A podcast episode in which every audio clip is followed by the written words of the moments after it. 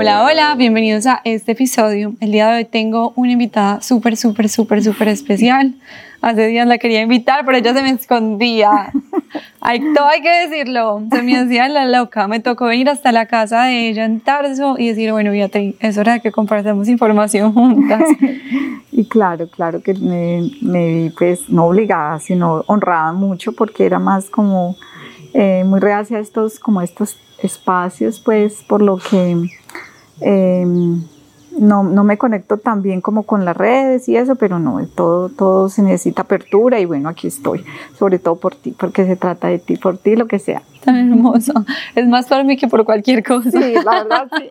Pero estoy segura que lo que vamos a compartir hoy lo va a ayudar a muchas, muchas, muchas personas. Qué rico. Entonces, todavía más motivada. Amén, sí. Entonces, Beatriz, para las personas que nos están escuchando y viendo, ella es mi psicóloga, llegó a mi vida en un momento en el que fue espectacular que llegara, me ha ayudado mucho, como pueden ver es una mujer hermosa, que admiro mucho y que incluso quiero ser como ella cuando sea grande.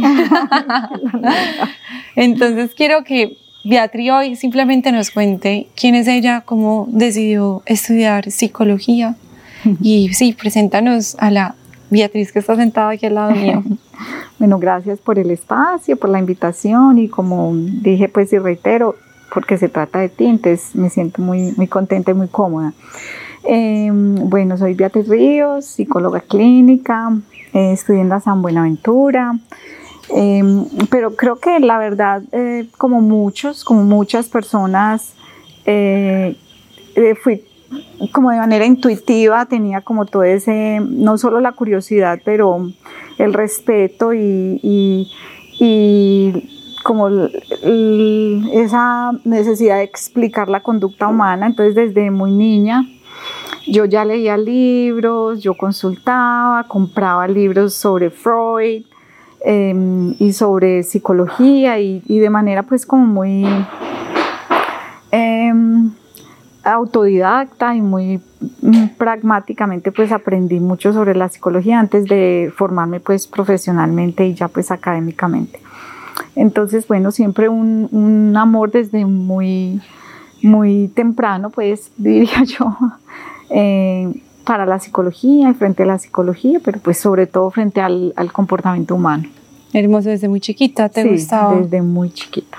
¿Y qué sentiste que había en ti que quería ayudar a otros? Eh, bueno, primeramente pues tengo que reconocer que la, intuición y la motivación fue más, digamos, desde la curiosidad por entender esa conducta humana. Yo me acuerdo que muy, muy pequeña, eh, pues es que tenía por ahí siete años, ocho años, y mi mamá veía una telenovela que se llamaba Mariana de la Noche. Y en esa telenovela, o esa telenovela pues se trataba eh, o trataba de una mujer que tenía una personalidad en el día y otra en la noche. Y entonces, pues en mi casa veían eso, pero nadie cuestionaba que cómo es posible que alguien tenga dos personalidades.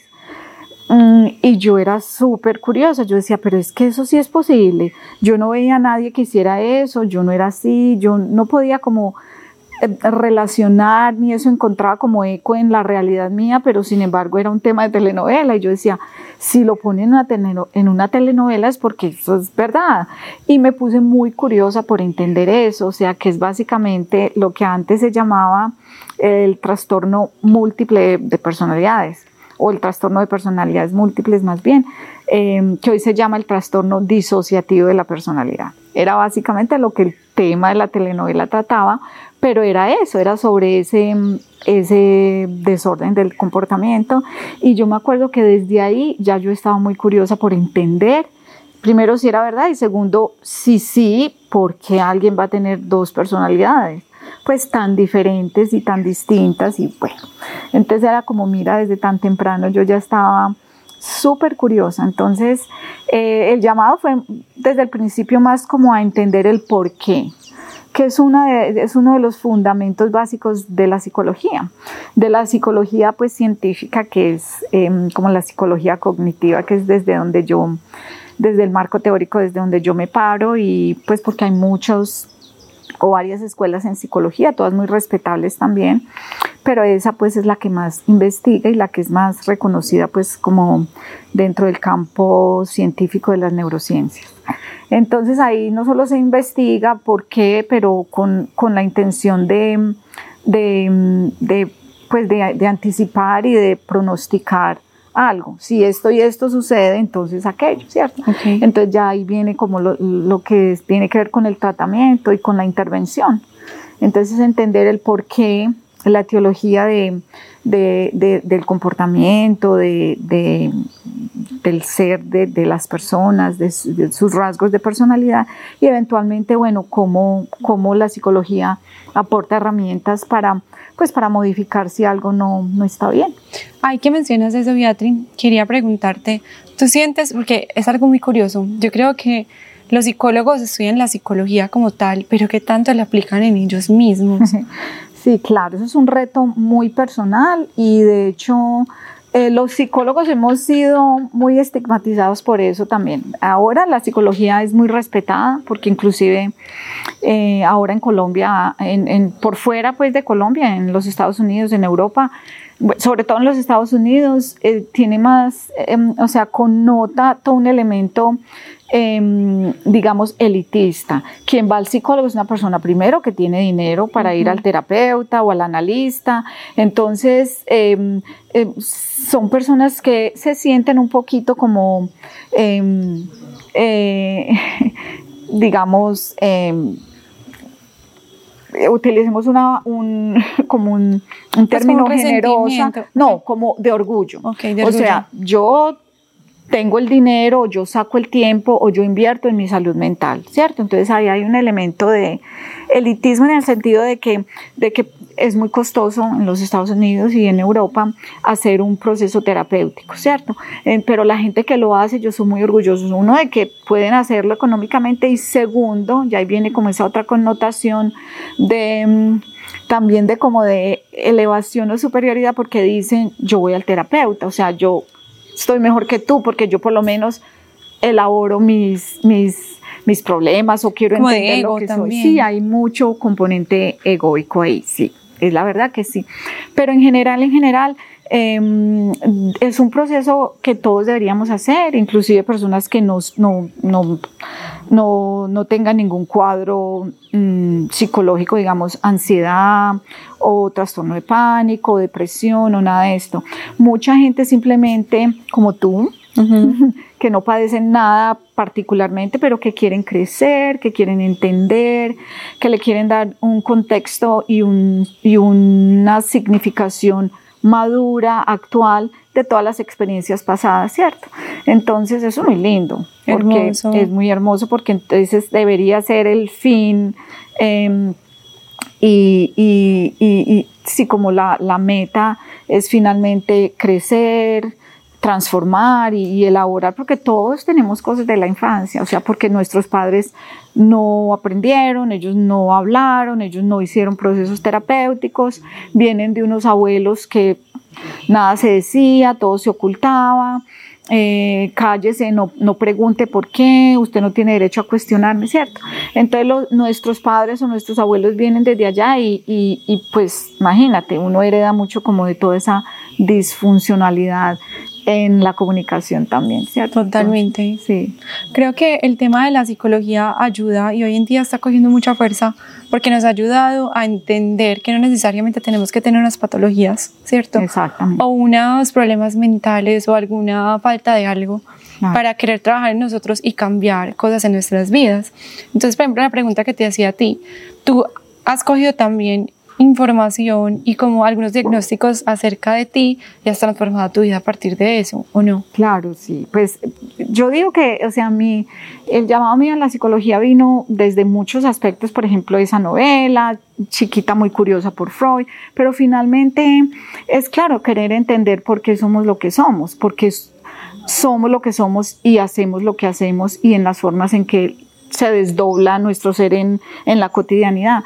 Eh, pero claro que sí, yo he hecho mi proceso terapéutico, de hecho en la Universidad San Buenaventura no nos dejaban graduar si no hacíamos nuestro proceso pues terapéutico, pero uno toda la vida tiene que estar em, actualizando eso, cuestionándose. El autoconocimiento es algo, yo pienso que un buen terapeuta debe ser una persona que se conoce, que, que tiene mucha introspección, que, que que pues que ha elaborado y que constantemente está actualizando todas esas cosas. Y, y, eso pues digamos que ese autoconocimiento, esa introspección, ese ensimismamiento frente a lo que significa eh, ser como somos y haber sido como, ah, como hemos sido, dejar ya eso en el pasado, entender que, que el pasado lo podemos revisitar pero nunca cambiar, ¿cierto? Entonces es, es cómo, cómo maneja uno eso.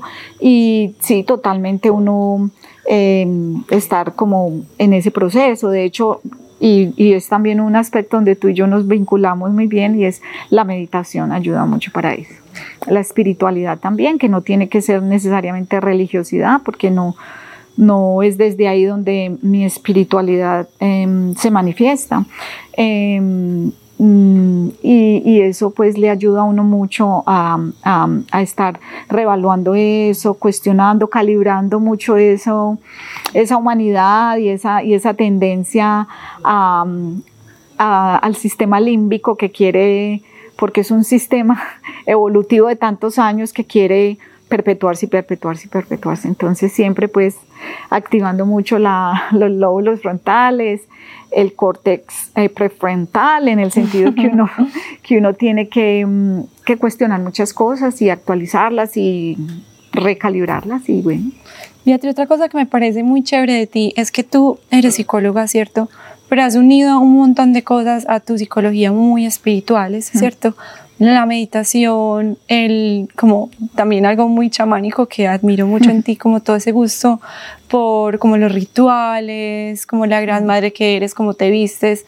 Entonces, no sé si es algo que empezó a llegar luego a tu vida o es algo que también nació desde el principio. No, es un tema muy curioso porque de hecho era un, un aspecto de, que generaba mucha dicotomía en mí, mucho dilema, porque yo era ese rol también, yo era esa parte en mí, pero siempre por la psicología, desde donde yo me he parado, pues el paradigma que es el cognitivo-conductual, es muy científico, muy pragmático, em, y, eso no, para, pues eso eh, no era un, un ámbito, una atmósfera, un, un digamos, un, un marco filosófico donde yo pudiera introducir eso, o, o yo, yo sentía que no podía ser ambas cosas a la vez. Entonces, eso fue un aspecto que yo también tuve que trabajar mucho. ¿Pero por creencias limitantes o qué? Porque, porque precisamente, porque la psicología, ese tipo de psicología, que porque está la humanista, que la humanista es acoge más, es más abierta y acoge más como estas prácticas y, y tiene más apertura a ese nivel que también la amo y la respeto, la he estudiado mucho y, y pues yo amo a Jung y a Maslow y a, em, bueno, muchos de los teóricos humanistas. Em, y a Freud también, entonces, pero, pero siempre dije, no, yo básicamente soy cognitiva, o sea, es, es, la corriente que yo respeto, me encantan las neurociencias, la neuropsicología, entender em, la química del cerebro, el cerebro. Entonces yo entendía que ese aspecto era mío, yo podría hacerlo, pero no desde la práctica psicológica.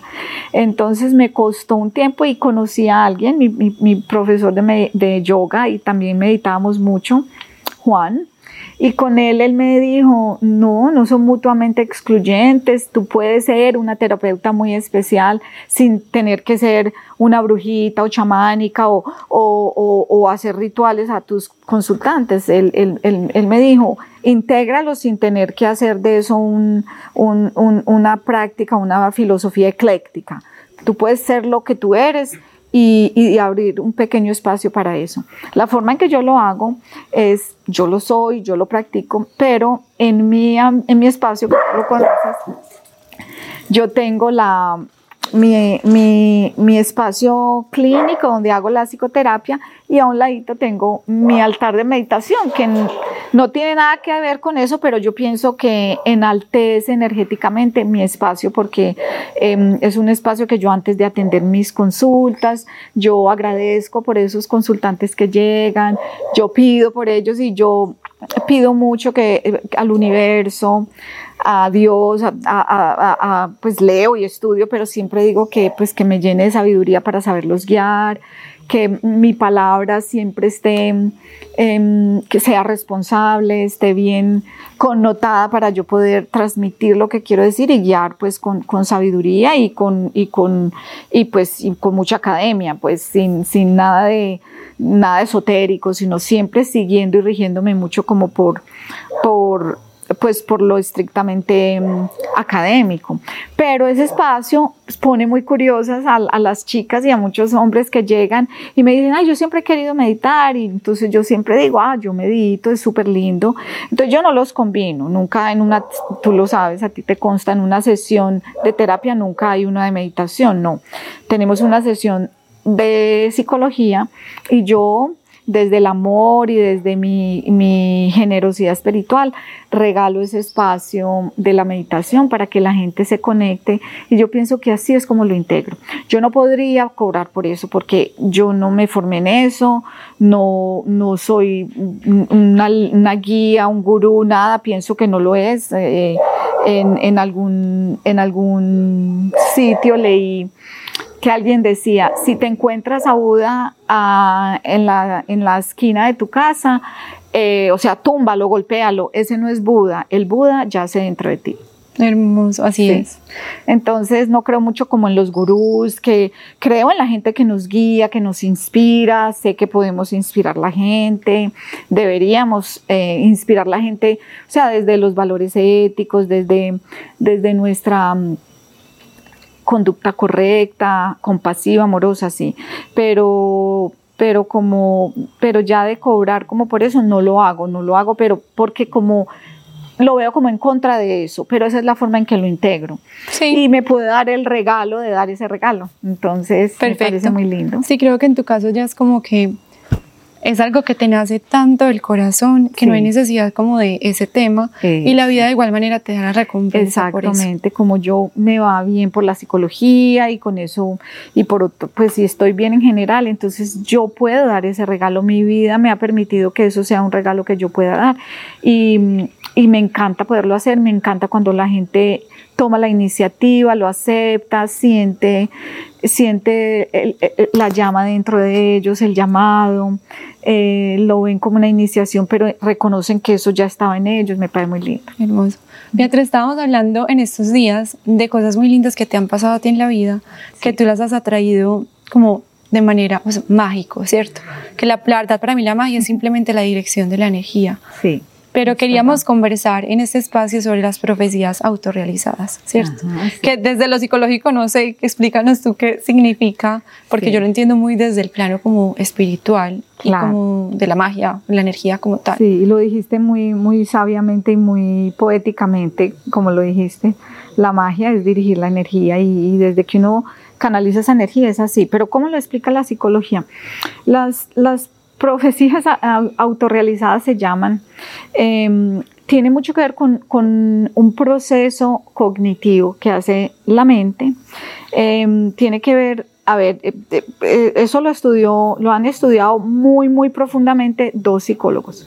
Em, uno que se llama Robert Morton y el otro se llama Robert Rosenthal. El uno lo aplica mucho hacia la educación y hacia mm, las organizaciones, Rosenthal. Em, ya te explico cómo. Y el otro simplemente lo, ha entendido de que esto es como, como nosotros terminamos haciendo lo que creemos o atrayendo las cosas buenas o malas, porque em, paradójicamente funciona en positivo y en negativo, y de hecho, pues de eso se trata, ¿cierto?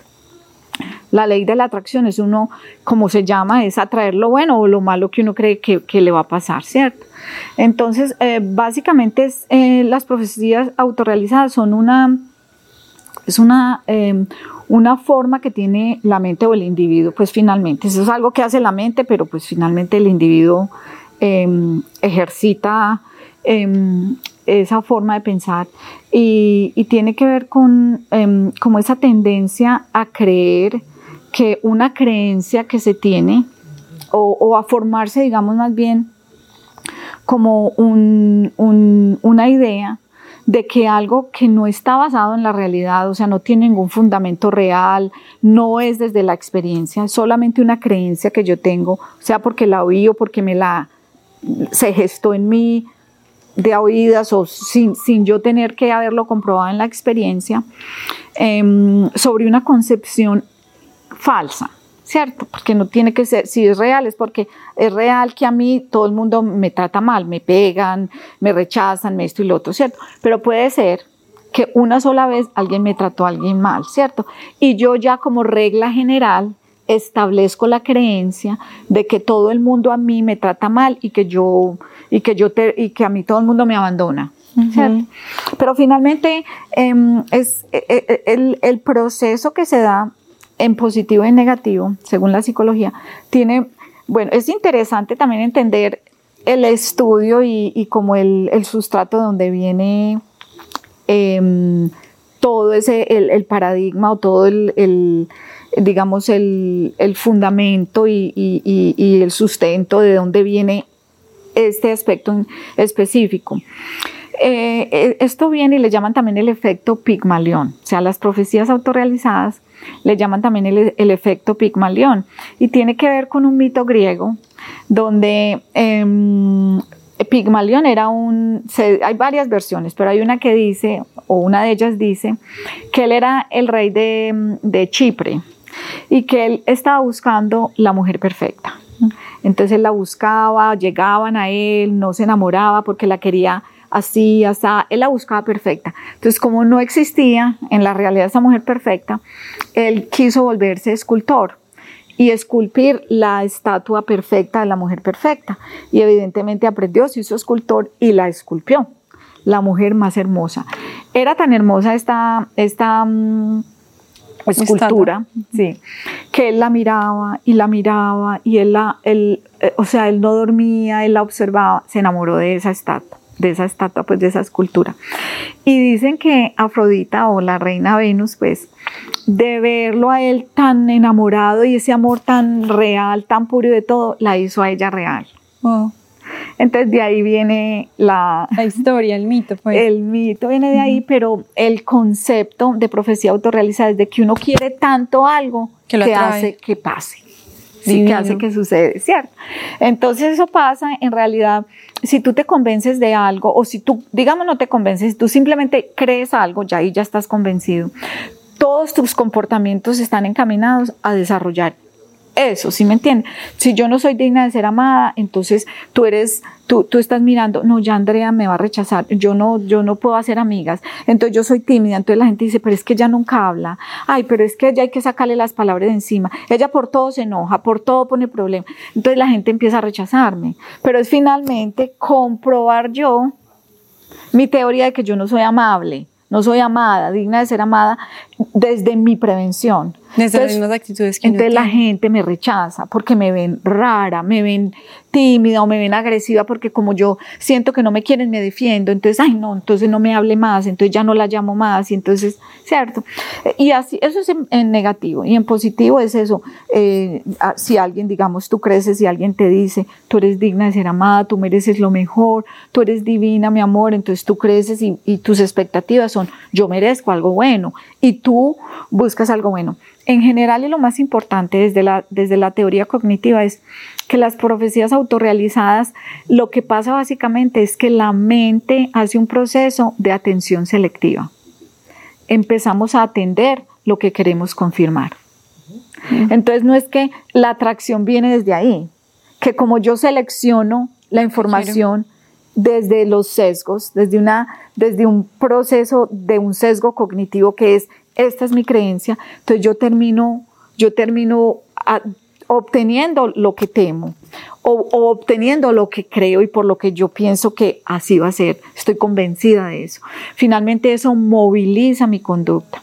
En positivo y en negativo desde la psicología sería, en negativo esa anticipación y esa creencia de que yo no merezco, todo es horrible, el mundo es catastrófico, todo va a salir mal, es, eh, hay un proceso ahí de cortisol, de producción de cortisol, ¿cierto? Que es una hormona, es la hormona del estrés. Del estrés, ¿cierto? Entonces, si yo siempre estoy anticipando, siempre estoy prevenida, siempre estoy activada desde ahí, desde la ansiedad, desde el miedo, desde la catastrofización, y al sentir eh, cortisol en mi cuerpo, además de que es dañinísimo, pues fisiológicamente, pues siempre estoy en un estado de, de, negatividad y, de, y, y, lo que termino haciendo es atrayendo eso, además de que me siento súper mal y enfermo mi cuerpo. En positivo sería la serotonina y la dopamina, que son las hormonas de la felicidad y de, y de la motivación del movimiento. Bueno, ¿qué hago yo si yo, si merezco lo mejor, qué hago yo para obtener lo mejor? Entonces me educo, busco un hombre que me respete, un hombre que me valore, el que no, el que, el que me deja plantada, no, perdón, no, ¿cierto? Pero porque ya mi creencia es no, yo valgo mucho, o sea, entonces también entender eso, de dónde venimos, qué nos han dicho que somos, la autoestima juega un papel muy importante ahí también porque no es algo que la autoestima no es algo que yo, yo construyo en mí, sino es algo que se va construyendo a lo largo de la vida, ¿cierto? El niño, el niño la niña lo, lo construyen primero con lo que nos dicen.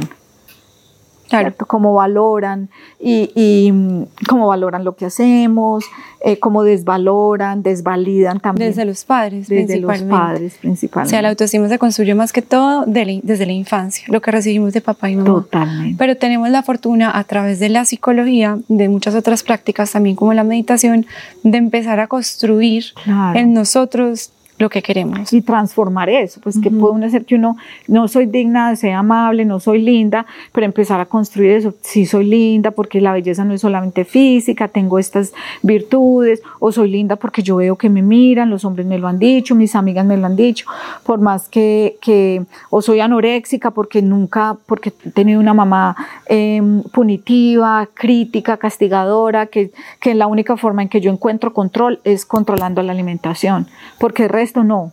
Entonces es entender todo eso, ¿cierto? Pero cuando uno se da cuenta, esto es lo que pasa, yo puedo esto, yo soy más que eso, y uno empieza como a entender también los aspectos de la autoestima, que no son solamente yo me quiero o me veo fea o me veo linda, sino la autoimagen, el autoconcepto y la autoeficacia, ¿cierto? ¿A qué niveles es que eso no está funcionando?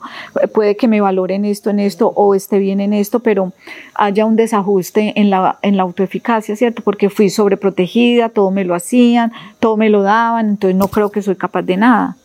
¿Cierto? Que un montón de temas hay. Pero es hermoso también darse cuenta, Beatriz, y entender que es algo que todos, absolutamente todos, y no hay necesidad de estudiar psicología para eso. Total. Eh, quizás sí recurrir una, a un profesional como tú que nos ayuda como a darnos luces, porque uno puede emprender un camino solo y es hermoso. Total, sí. se puede. Pero es diferente cuando tú tienes esa perspectiva de otra persona que te hace, que te muestra esos caminos. Claro, de pronto que uno lo acelera un poco. Ajá. Y genera ese, también genera el insight, que es finalmente alguien que, que que te ayuda a conectar dos ideas que tú antes no veías y decir, wow, ahora entiendo por qué busco uno, todas mis parejas son alcohólicas o no están disponibles emocionalmente, porque mi padre no lo era, Entonces alguien te lo menciona y, y tú puedes demorarte muchos años en entender eso, pero en psicología lo puedes ver de pronto antes. Entonces, por ejemplo, en el caso de que un ejemplo, que vemos que el papá es súper perro, que le ve poniendo cachos a la mamá y la mamá le acepta y le acepta y le acepta y le acepta, que es algo muy común pues como en, la, en nuestra cultura, pues en mi caso no, gracias a Dios, pero digamos que alguien que ve esos patrones en su familia, se termina creyendo ese cuento en su propia vida hasta el punto en que lo atrae y lo ve como muy en evidencia. Cuando vemos algo que es muy familiar, que, que uno dice es un no sé qué, no sé dónde, pero finalmente es mi padre, pero lo que yo esa familiaridad me hace sentir bien, porque todo lo que nos genere familiaridad nos da seguridad, así sea malo porque la seguridad, aquello que, que nos, nos genera seguridad, produce el, el, cerebro produce serotonina cuando nos sentimos seguros, así sea con algo malo. Negativo. Negativo. Pues como por ejemplo cuando a una mujer le pegan, el cerebro, el cerebro de ella se siente seguro porque es algo que ya vio en su hogar cuando era chiquita. Muy bien. Qué fuerte. es, es triste, pero así es. Sí, y es ahí también ese aprendizaje de querer cortar patrones desde la conciencia. Exactamente. Y la psicología es la que nos lleva a esa conciencia. En parte, sí, En parte y muchas otras cosas, pero si no indagamos como en nuestro autoconocimiento, en nuestro ser, en nuestra historia de vida, en cosas que, cuáles son los, algo tan sencillo como nuestros pensamientos predominantes, que son los que nos van a dar la clave de que y a guiar la conducta. Así es. Entonces, si yo todo el tiempo estoy pensando, van a poner cachos, van a poner cachos, qué miedo que me pongan cachos, con quién estar hablando y qué está haciendo. Entonces, es algo que ya ese mismo temor en mí está trayendo una situación de ese, de ese estilo y que me puede generar un poco más de dolor. En cambio, si yo todo el tiempo estoy tranquila y no estoy pensando en eso, es algo que no voy a ver tan fuerte en mi vida. Exactamente. O entender de dónde viene ese temor.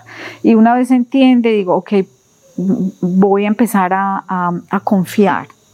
Porque lo opuesto a, a, los celos, a la celotipia, a la desconfianza, es la confianza. 100%. Y hay que confiar para entender que no me voy a estrellar, que, que es importante la confianza. Y sobre todo, como dijiste tú, romper esa, ese, ese patrón que se ha venido perpetuando pero se rompe desde, desde, desde la propia abolición, la, la, la, desde mi propia voluntad, desde mi propia iniciativa.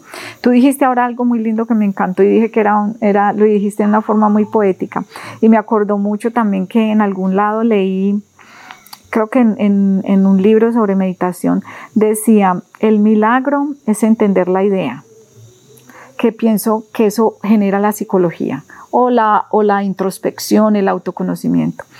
Perdón, perdón. La magia es entender la idea, el milagro es realizarlo. Y tú lo dijiste también de una forma muy linda, la, energía te lleva a realizar esa magia, que la magia es esa energía que lleva a realizar las cosas. Eso es, pienso yo, como la magia de la psicología también.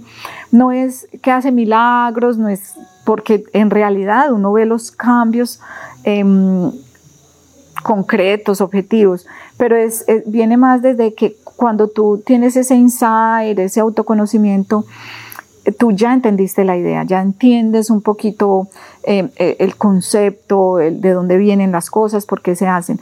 Y, finalmente el milagro es realizarlo. O sea, que eso pase. Es, romper ya el patrón, es actuar en, contra de lo, que se de lo que se aprendió inconscientemente, hacerlo consciente y, y, más, y ya más, más controlado, ya no tengo que celar, no tengo que esculcar, no tengo que hacer un, pues una pataleta cada vez que no hacen lo que yo quiero o no me complacen. Puedo entender que estoy siendo inmadura, que me cuesta la frustración y que en la medida en que más me frustre, más voy adquiriendo madurez emocional. Entonces, es un proceso. Es un, proceso. Y viéndolo, por ejemplo, por el lado bonito de que también podemos atraer todo lo que queremos de manera, pues como literal, yo he visto en mi vida cosas que yo deseado demasiado, que incluso han sido caminos como que yo digo, o sea, yo lo quiero mucho, pero no lo veo tan posible porque tendría que pasar un milagro y la vida da la vuelta y trin, me lo pone.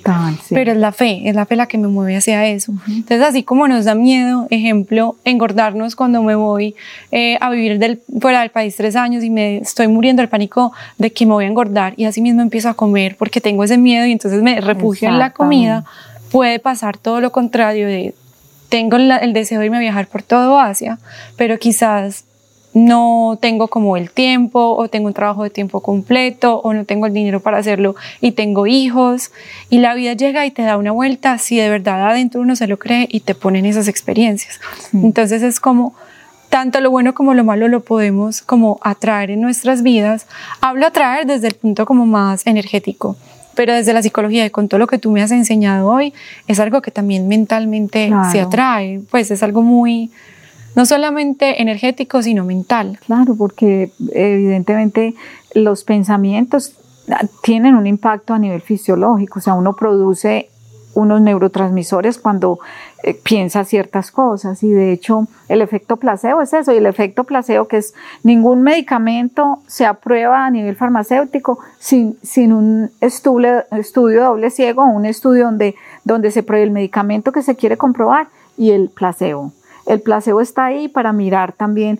Y el placebo tiene casi siempre los mismos efectos que el medicamento, porque la persona cree que está tomando algo para la presión arterial, para la depresión, para lo que sea, y ellos ven el cambio. Los que toman el, el, el placebo los científicos ven que se reduce eso Wow. o, se, o se exacerba la tendencia a algo.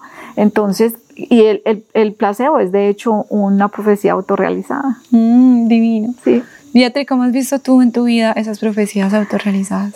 Yo, yo, he, yo desde lo personal he visto muchos milagros en mi vida también, sobre todo porque yo vengo de, como tú sabes, y yo nunca lo he negado y lo he contado siempre con, con mucho orgullo y mucha humildad, que vengo de una familia pobre, donde a mí siempre pues se me dijo que no, no, no me iban a dar estudio, que no podíamos, éramos muchos hijos y todo.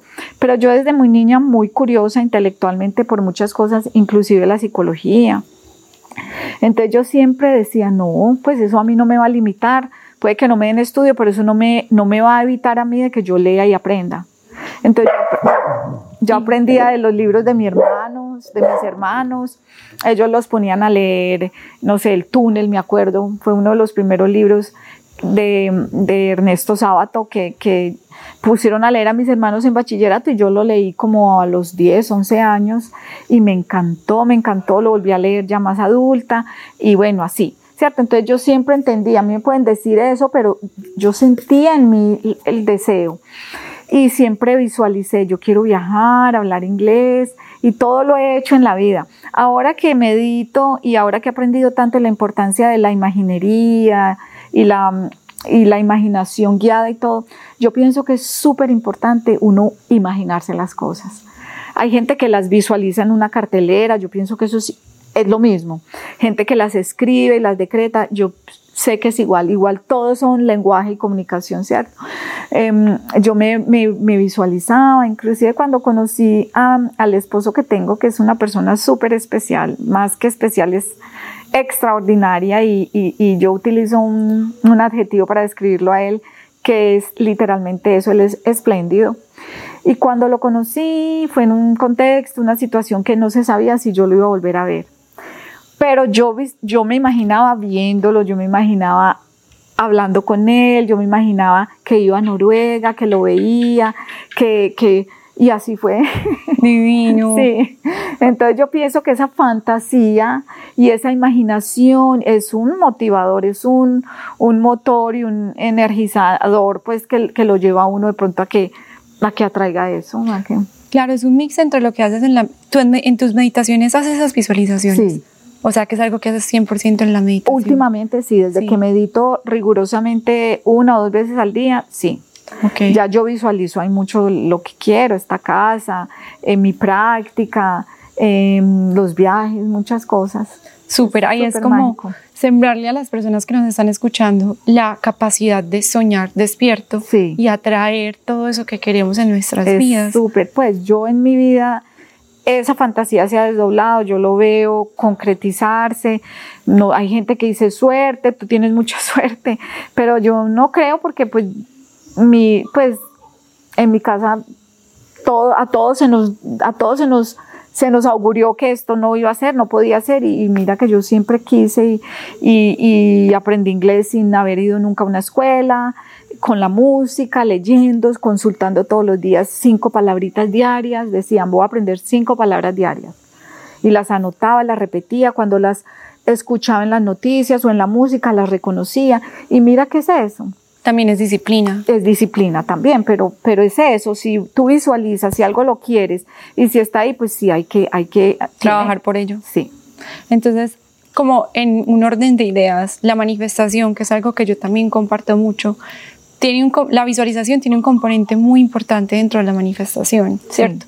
Uno puede querer miles de cosas, pero si uno no es claro con el deseo, empezando por Sí. eso, específico, quiero esto, quiero una casa en Tarso divina, con una vista, con unas montañas preciosas, con vista al Cauca, así, literalmente así específico. Y luego en las meditaciones y para las personas que no meditan, en momentos como del día que quieran cerrar los ojos y traer esas imágenes a su cabeza, atraer todo eso que ya escribieron o que ya pensaron como si ya fuese realidad. sí. Pues como si ya lo tuvieran. Eso es uno de los pasos de manifestar, ¿cierto? Entonces es como fe, disciplina en lo que queremos y convicción también. Exactamente. Creer en uno, porque uno puede creer un montón de cosas, pero si uno no cree que uno es capaz. Y si no tiene disciplina, porque yo me puedo sentar a soñar, qué rico hablar inglés, ay, qué rico, qué rico, y pensar, hablo inglés, hablo inglés, ya hablo inglés, pero si no cojo un libro, si no, digamos, no tengo para entrar a una universidad a estudiar inglés o a una escuela, bueno, pero hay miles de programas gratis en YouTube. Yo sé de gente que ha aprendido a tocar guitarra en YouTube. Entonces uno lo que quiera tiene que, pues tiene que haber algo de, de esfuerzo. Ay, que lo mencionas, uno de los otros pasos de la manifestación es ponerse en acción hacia eso. Claro. Entonces yo quiero eh, una casa en Tarso con esta visa, listo, ya está la, la, casa puntual en este momento que tenemos, entonces, ¿qué pasos tengo que dar para una casa como me la sueño. Quizás, quizás averiguar cómo construirla, con quién construirla, ahorrar para lograrlo. Para el lotecito, empezar con un lote y empezar esto, entonces ahorro, pues no me va a llegar la plata del cielo. Por arte de magia. Pero entonces trabajo, me enfoco en ese, pues de hecho la procrastinación es la que no nos deja adquirir, pues lograr los sueños. Yo me quedo después, mañana, después busco, después ahorro, porque eh, la procrastinación tiene también una relación directa con la ansiedad. En la medida en que la, en la forma en que la ansiedad me recuerda lo que tengo que hacer ya, lo que dices tú, la acción. Entonces, ay, pero me toca hacer eso, ay, pero tengo que llamar, ay, pero tengo que pedir, tengo que investigar. Y entonces mañana, mañana, mañana, mañana, y el procrastinar es eso. Cuando decidimos, ese es el sueño, pero bueno, ¿qué hago para conseguirlo? No sabía que la ansiedad y la procrastinación tenían esa. Ah, no, es que lo que nutre, sí, lo que nutre la, la, fuerza que nutre la procrastinación es la ansiedad. Wow, no sabía, pero qué rico que me lo comunicas hoy, porque entonces es algo que tengo que trabajar en mí, porque sí hay muchas cosas que tengo que hacer y miles de cosas, pero prefiero procrastinar para dejar de hacerlas, aunque sé que son importantes, y me levanto todos los días con la ansiedad de tener que hacerlas también. Entonces, ¿cómo trabajamos eso para no quedarme en la ansiedad y a la vez eh, procrastinar? Eso es otro podcast, porque es súper, súper importante eh, manejarla, cómo, cómo atender, cómo, cómo lidiar con la procrastinación. Así es. Beatriz, una última pregunta para cerrar. Estamos en una casa hermosa para las personas que nos están viendo en video, para las personas que nos están escuchando. Esta casa que estamos, que estamos aquí sentadas es algo que Beatriz, como bien acabo de decir, es algo que ella atrajo a su vida, ¿cierto? Es algo que ella, ah, es una profecía autorrealizada. Sí. Entonces, es, es por eso quería compartir también esta información con ella hoy, porque todo es posible, sinceramente, absolutamente todo. No hay límites y la psicología, por ejemplo, en el caso de Beatriz, además de todo, las otras cosas que ella hace, su meditación, su forma de comunicarse, su conexión con la madre tierra, también la ha llevado a estar hoy donde está. Entonces es creer que todos tenemos la capacidad y también enfocarnos en que tanto lo bueno como lo malo se pueda traer. Entonces, ¿qué tal si nos vamos un poquito más por este lado bueno? Porque no sé si en tu vida también has atraído cosas no tan chéveres y te has estudiado, has dicho, yo sinceramente atraje. Claro, desde el miedo. Desde el miedo uno, uno atrae y sí los atrae. Hay una, una metáfora o digamos, es como una parábola, bueno, una historia muy linda que yo leí en un libro, está en, en, en el libro Em, el hombre en búsqueda de sentido de, de Víctor Frankl, que siempre que la leí me llamó la atención y dije, wow, y es básicamente una metáfora sobre la profecía autorrealizada. Y se trata de, de un hacendado persa, muy rico, muy, pues un terrateniente, y él una vez sale a recorrer sus tierras y muy orgulloso de ver todo lo que tiene disfrutando como todo lo que ha logrado cuando ve venir al, al, al, capataz, pues o al mayordomo así acercarse, asfixiado que no puede ni, ni hablar y, y, lo ve con cara de terror y le dice, eh, señor, ya liquídeme ya, deme mi plata, présteme su mejor, su mejor caballo, que yo me voy ya, me tengo que ir ya para Teherán. Entonces le dice, pero ¿cómo va a renunciar si usted es mi mejor empleado? ¿Qué pasó? Y le dijo, no, acabo de encontrarme a la muerte. No, no, yo me tengo que ir ya. Y le dijo, pero ¿qué pasó? ¿Qué le dijo? Le dijo, por favor, ayúdeme. Y él le dijo, ok, vaya, coja el mejor caballo, usted sabe dónde está la plata, coja y pues, ¿qué voy a hacer yo? Pero explíqueme. Y no, se fue, así. Y él dijo, pero ¿qué pasó? Se quedó muy intrigado. Cuando él siguió recorriendo sus tierras y diciendo, ¿yo qué voy a hacer? ¿A dónde va a conseguir un empleado como él, tan bueno? ¿Qué es esto? Cuando ya él se devolvió, iba llegando él ya a su, a su hacienda, cuando él también se encuentra la muerte. Y la muerte lo saluda muy amable, muy formal, y iba a seguir cuando él dice, venga, venga, discúlpeme. ¿Usted qué hace por aquí? Dice, no, yo voy de paso. Le dice, pero ¿qué le dijo a mi, a mi, a mi capataz que, que salió así enloquecido, dejó el trabajo y, y, y, y ya no tengo yo empleado? Entonces llega él y le dice, la verdad yo no le dije nada. Lo miré y lo miré sorprendido, pero no le dije nada. Yo simplemente lo, lo miré sorprendido porque en mis planes estaba esta noche llevármelo en Teherán. Ay, Dios mío. Ah, mejor dicho. Profecía autorrealizada. O sea, vamos, terminamos consiguiendo lo que tememos. Así es. Y entonces estamos actuando desde el miedo o bajo el amor. Esa lección la hacemos nosotros todos los días. Eh, y para parafrasear, y si quieres ya para cerrar, eh, Sebas mencionó ahora el libro que está leyendo él de, de Memorias de Adriano, sobre el emperador Adriano, uno de los libros más bellos que se ha escrito en la humanidad, diría yo, después del, después del Quijote de la Mancha. Y ahí Adriano dice, o bueno, Margarit Yourcenar, que es la escritora en boca de Adriano, dice algo que tiene que ver con esto, y dice, las imaginaciones del miedo son casi tan absurdas como las de la esperanza, pero quizás un poco más dañinas. Divino, me tengo que leer ese libro. Eh, te lo tienes que leer, es una obra, es más, ella fue aceptada en la Academia Real Francesa por ese libro. Fue la única mujer, la primera mujer que fue recibida en la, en la Academia Real Francesa por el libro sobre Adriano. Se demoró además más de 30 años escribiéndolo por la investigación tan exhaustiva que hizo de la vida del emperador. Wow. Es una cosa hermosa. Qué lindo porque hay muchos libros también que nos podemos leer como en nuestra cotidianidad y creo que las historias de vida casi tienen ese punto, las profecías autorrealizadas. Total. Bonitas o no tan bonitas, pero que si las hacemos como zoom y les ponemos atención nos damos cuenta. Eso es algo que esta persona de alguna manera atrajo para su vida. Entonces ponerle un poquito más de atención a la vida y a lo que estamos atrayendo. Sí, exactamente. Beatriz, gracias infinitas por acompañarnos el día de hoy. sabes mi afecto y mi respeto por ti. Gracias por invitarme, lo hago por ti nomás. No, pero imagínate toda esta información tan linda que compartimos hoy. Hoy en esta sentada yo aprendí un montón. Sé que las personas que nos escucharon y nos van a escuchar aprendieron también un montón, entonces qué, rico. estás ayudando desde tu ser a muchas otras personas. Eso es lo lindo, compartir y la sororidad, eh, al que las, empoderar a las mujeres y, y que bueno que no hay límites y que todo se puede. Amén, así es. Gracias infinitas por acompañarnos y espero que sean muchos episodios más. Bueno, ojalá que sí. Sabes que mucho. te respeto y te admiro mucho. Yo también a ti. Gracias.